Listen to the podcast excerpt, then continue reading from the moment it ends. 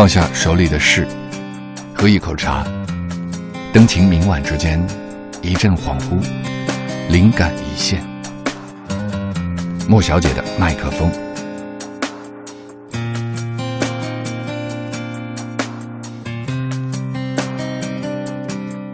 我和玫瑰花，作者冰心。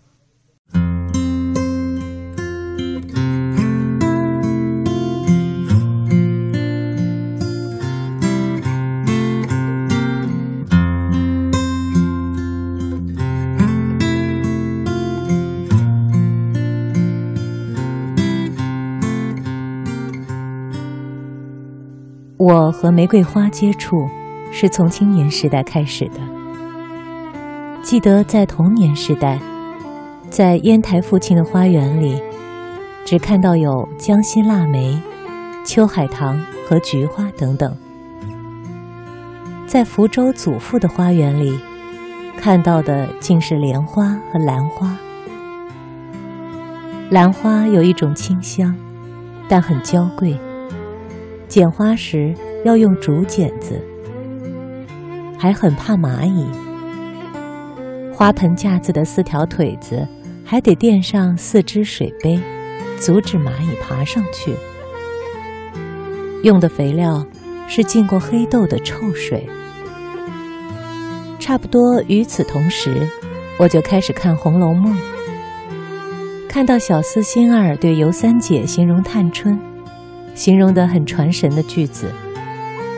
他说。三姑娘的混名儿叫玫瑰花，又红又香，无人不爱，只是有刺扎手。我就对这种既浓艳又有风骨的花十分向往，但我那时还没有具体领略到它的色香和那尖锐的刺。直到一九一八年的秋季，我进了大学。那时，协和女大的校址是在北京灯市口同府夹道。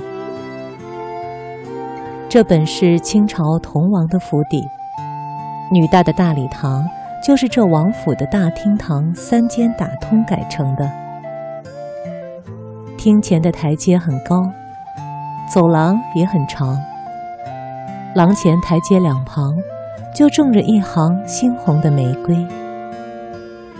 这玫瑰真是又红又香，无人不爱。而且花朵也大到像一只碟子。我们同学们都爱摘下一朵含苞的花蕊，插在髻上。当然，我们在攀摘时也很小心花枝上的尖刺。记得我还写了一首诗，叫做《玫瑰的荫下》。因为那一行玫瑰的确又高又大，枝叶浓密。我们总喜欢坐在花下草地上，在香气氤氲中读书。解放后回国来，有了自己的宿舍了。但是我们住的单元是在楼上，没有土地。而我的幸运也因之而来，在我们楼下。有两家年轻人，都是业余的玫瑰花爱好者。花圃里摘满了各种各色的玫瑰。这几位年轻人知道我也喜欢，就在他们清晨整理花圃的时候，给我送上来一把一把的鲜艳的带着朝露的玫瑰。他们几乎是轮流的给我送花。我在医院时也不例外。从春天开的第一朵，直到秋后开的末一朵。